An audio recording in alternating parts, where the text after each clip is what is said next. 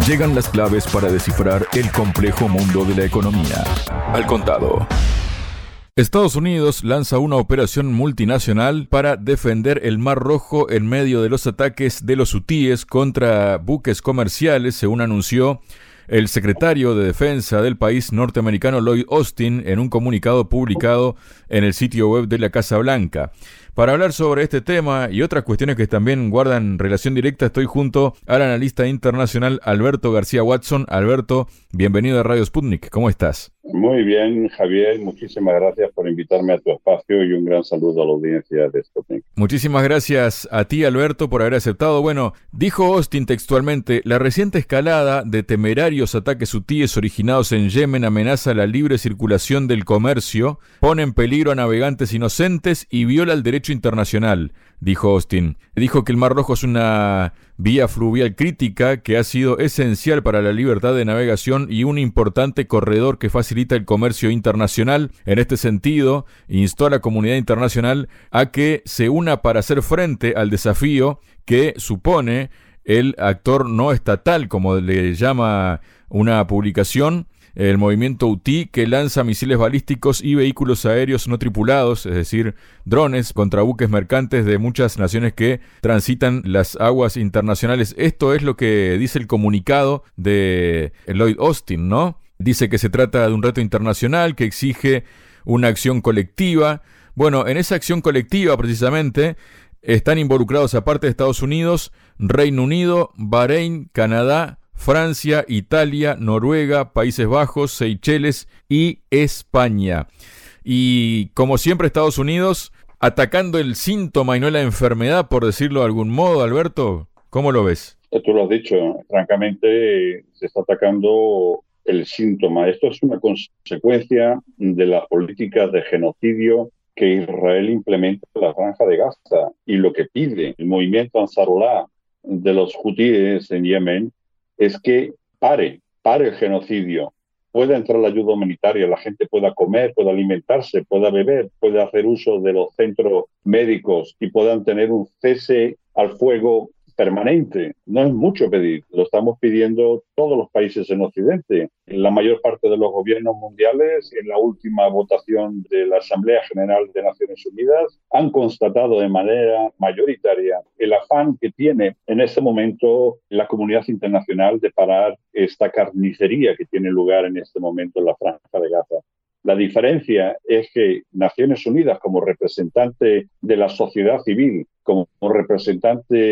de la comunidad internacional, no tiene los mecanismos para poder imponer, ni siquiera a través de resoluciones del Consejo de Seguridad de Naciones Unidas, porque siempre se encuentra con el veto de los Estados Unidos a cualquier intento de condena o resolución en contra de la guerra y en contra de la situación en la franja de Gaza. Por lo tanto, hay un solo país en el mundo que ha dicho basta, vamos a ayudar a los palestinos en la franja de Gaza y vamos a interrumpir esta vía marítima de comercio que representa el 10% del tránsito comercial a nivel mundial. Esto es un daño inmenso que el movimiento Houthi está provocando eh, contra las mayores empresas eh, navieras del planeta y ahí están, entre otras, las más famosas que son Mark, que son Hapag-Lloyd, que son Evergreen Line. Ahí están empresas eh, petroleras como la British Petroleum, la BP, más conocida como BP,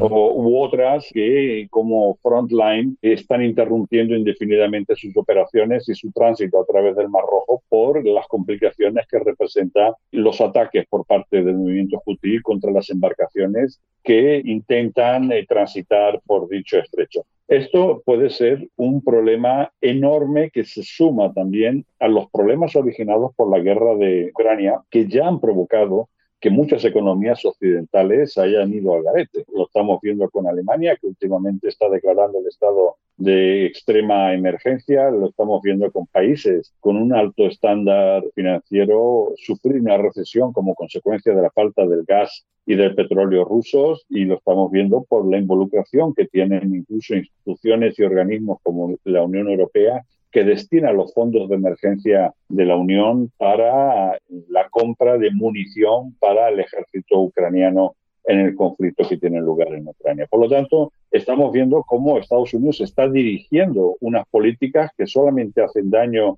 a los mismos países occidentales y que está demostrando que como no se llega a un acuerdo y no se luche contra el problema, contra la enfermedad, el ponerle maquillaje a los síntomas con esta aberrante operación guardián de la prosperidad, un nombre bíblico que le pone a esta operación en la que supuestamente 10 países eh, van a participar, van a hacer muy poco contra el poderío militar de un país que lleva ocho años luchando contra una gran potencia como Arabia Saudí y que ha provocado que sea Arabia Saudí la que se haya sentado a negociar un cese al fuego con Yemen, porque, como digo, este potencial con el que cuenta Yemen con misiles de corto y medio alcance eh, pueden alcanzar cualquier tipo de embarcación que se mueva tanto del lado del Golfo de Adén como ya del Mar Rojo. Y como digo, esto en fechas eh, casi cuasi navideñas en las que estamos son una muy mala noticia en momentos en los que veíamos cómo bajaba el precio del petróleo y que está volviendo otra vez a subir como consecuencia de que, como digo, muchas empresas navieras y empresas petroleras tengan que dar una vuelta total al continente africano para poder llegar y trasladar sus mercancías, el petróleo y, en fin, los insumos que son imprescindibles para el mundo occidental. Justamente, ¿no? Hay un, comunicado que lanzaron los hutíes, ¿no? Ellos dijeron que no hay peligro para los barcos de ningún país excepto los que pertenecen a Israel a los que se dirigen a sus puertos como respuesta a la brutal agresión y al asedio de la franja de Gaza por parte del país hebreo, por lo cual las cartas están sobre la mesa, Alberto. definitivamente, eh, contra la denuncia que se ha hecho por parte de Estados Unidos de que están tirando a matar a cualquier tipo de embarcación, están las declaraciones que, como bien has dicho, Javier, han hecho las autoridades yemeníes. Y ellos solamente, solamente van a restringir el paso marítimo que no ataques, sino restringir el paso marítimo a las embarcaciones que vengan originariamente de Israel o que vayan con origen a Israel, sean del país que sean. Israel recibe la mayor parte de sus insumos, tanto a nivel de carburantes como eh, a nivel de, de, de todo tipo de insumos que provienen de Asia, a través del Mar Rojo y del Canal de Suez. Y si esto está controlado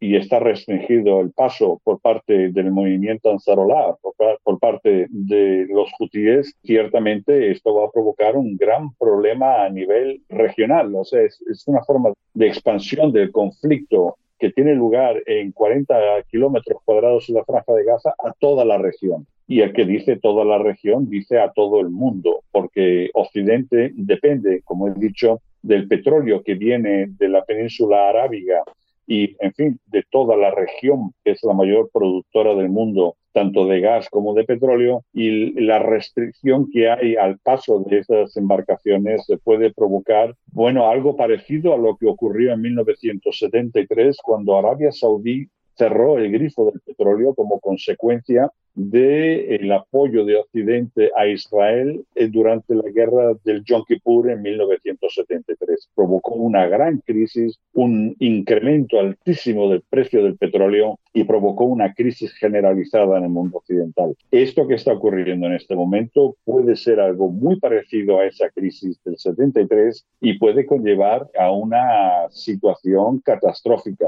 Y aquí queda de la mano y del tejado de Occidente, de Estados Unidos y de sus aliados, entre ellos Gran Bretaña, Francia, España, Holanda, Italia y el resto de países que conforman la coalición, de que encontrar tal vez un posicionamiento de Israel más abierto y aperturista, que se puedan buscar fórmulas pacíficas y de consenso en el conflicto en la franja de Gaza, o vernos abocados a una gran crisis mundial como consecuencia del cierre parcial o total del Mar Rojo y del Canal de Suez como consecuencia del ataque de los hutíes. Justamente, Alberto, todo lo que estás mencionando, ¿no? Hubo la reacción, por supuesto, a esta coalición anti-yemení, como le ha denominado el eh, ministro de Defensa de Gobierno de Salvación Nacional de Yemen, el general de división Mohammad Nasser al-Atafi, quien, eh, dirigiéndose precisamente a esta coalición, a estos países que integran la coalición, que repetimos son Estados Unidos, Francia, Reino Unido, Bahrein, Canadá,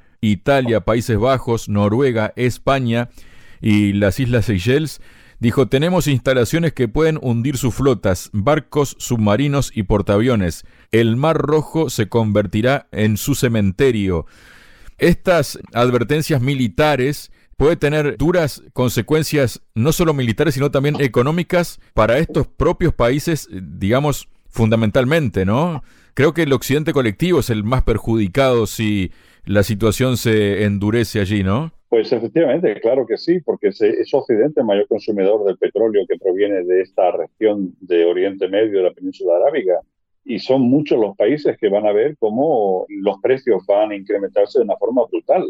no solamente de los precios del petróleo, pero de todos los insumos, porque la vuelta que va a tener que dar estas navieras, más concretamente la naviera eh, Maersk, danesa, eh, ha anunciado que a partir de enero de 2024 se van a aplicar recargos por riesgos y tarifas adicionales a bienes y productos que tengan como origen o destino los puertos israelíes. ¿Esto qué quiere decir? Bueno, pues que el incremento también en las tarifas de los seguros, hay muchos seguros internacionales que no están dispuestos a asegurar embarcaciones que transiten por esa zona. Van a ver que, como digo, el precio de los insumos van a subir exponencialmente y lo van a hacer también el petróleo, pero los grandes perjudicados vamos a ser eh, Occidente, va a ser la Unión Europea, que ya bastante afectada está por la crisis que tiene como consecuencia la guerra en Ucrania, y también los Estados Unidos, pero también Latinoamérica, que tiene muchísimos problemas financieros en este momento y que la escalada en los precios que se pronostica como consecuencia de este conflicto, que como digo, si se expande a la región, si vemos una guerra en el Mar Rojo en este momento, con la llegada de los buques norteamericanos de guerra, con los portaaviones que van a traer no solamente Estados Unidos, pero Gran Bretaña y Francia, que tienen una gran capacidad en cuestión de barcos de guerra y de buques de guerra, pues francamente podrán llevar a esa zona en particular un conflicto militar que se podría haber resuelto con una resolución por la cual se llegara a un consenso donde la franja de Gaza no estuviera exponencialmente siendo de forma brutal atacada por el régimen de Tel Aviv. Y estamos llegando, pues básicamente, como bien has dicho, atacando el síntoma y no la raíz del problema, vamos a ver cómo definitivamente vamos a entrar en una gran crisis y, como digo, este conflicto bélico se va a expandir a toda la región. Y cuando digo toda la región, muy posiblemente se pueda extender más allá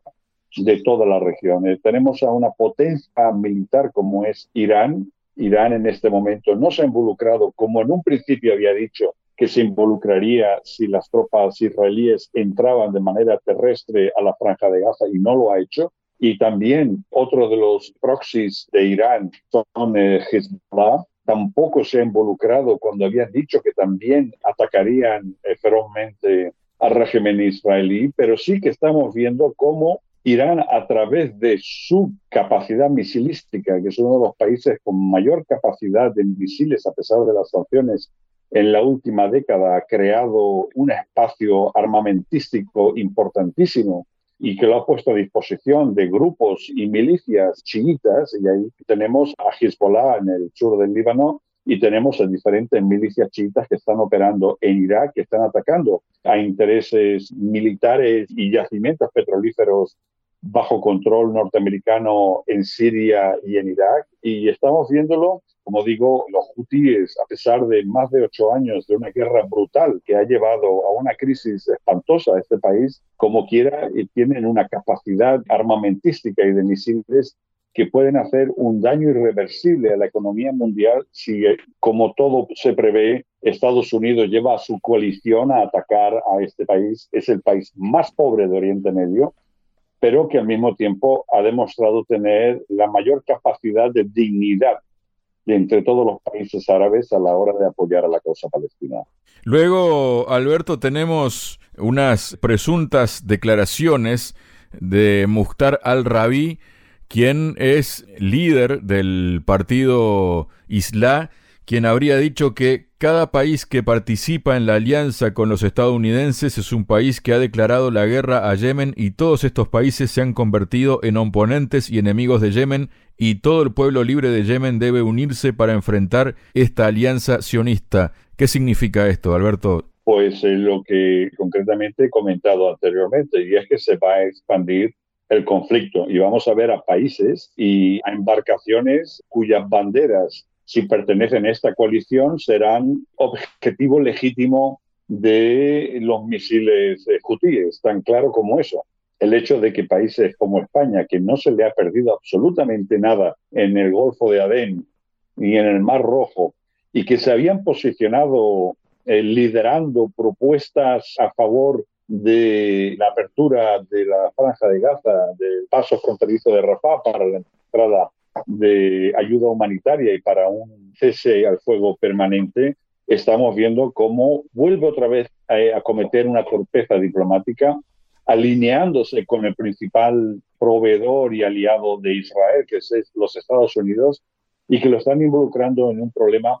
que España en este momento no necesita, y de que definitivamente, si como digo, se expande el conflicto, España mismo podría ver sus calles, en fin, como en el pasado, con una violencia que provenga como ocurrió en su momento cuando España apoyó la guerra en Irak y vimos el peor atentado terrorista en la historia de Europa cometido contra eh, trenes en la capital española en Madrid. Y eso sería muy triste tener que llegar a este punto porque, como digo, a España no se le ha perdido nada en el Mar Rojo. España no tiene por qué seguir a pies puntillas las imposiciones norteamericanas y después de haber presidido de manera rotatoria la Unión Europea dando vestigios de aperturismo y de tolerancia y hasta cierto punto incluso hostiles hacia el régimen de Israel, vuelve a cometer la torpeza de involucrarse y todo por apoyo a Israel, porque estamos hablando de que si los barcos que son atacados o restringidos de su paso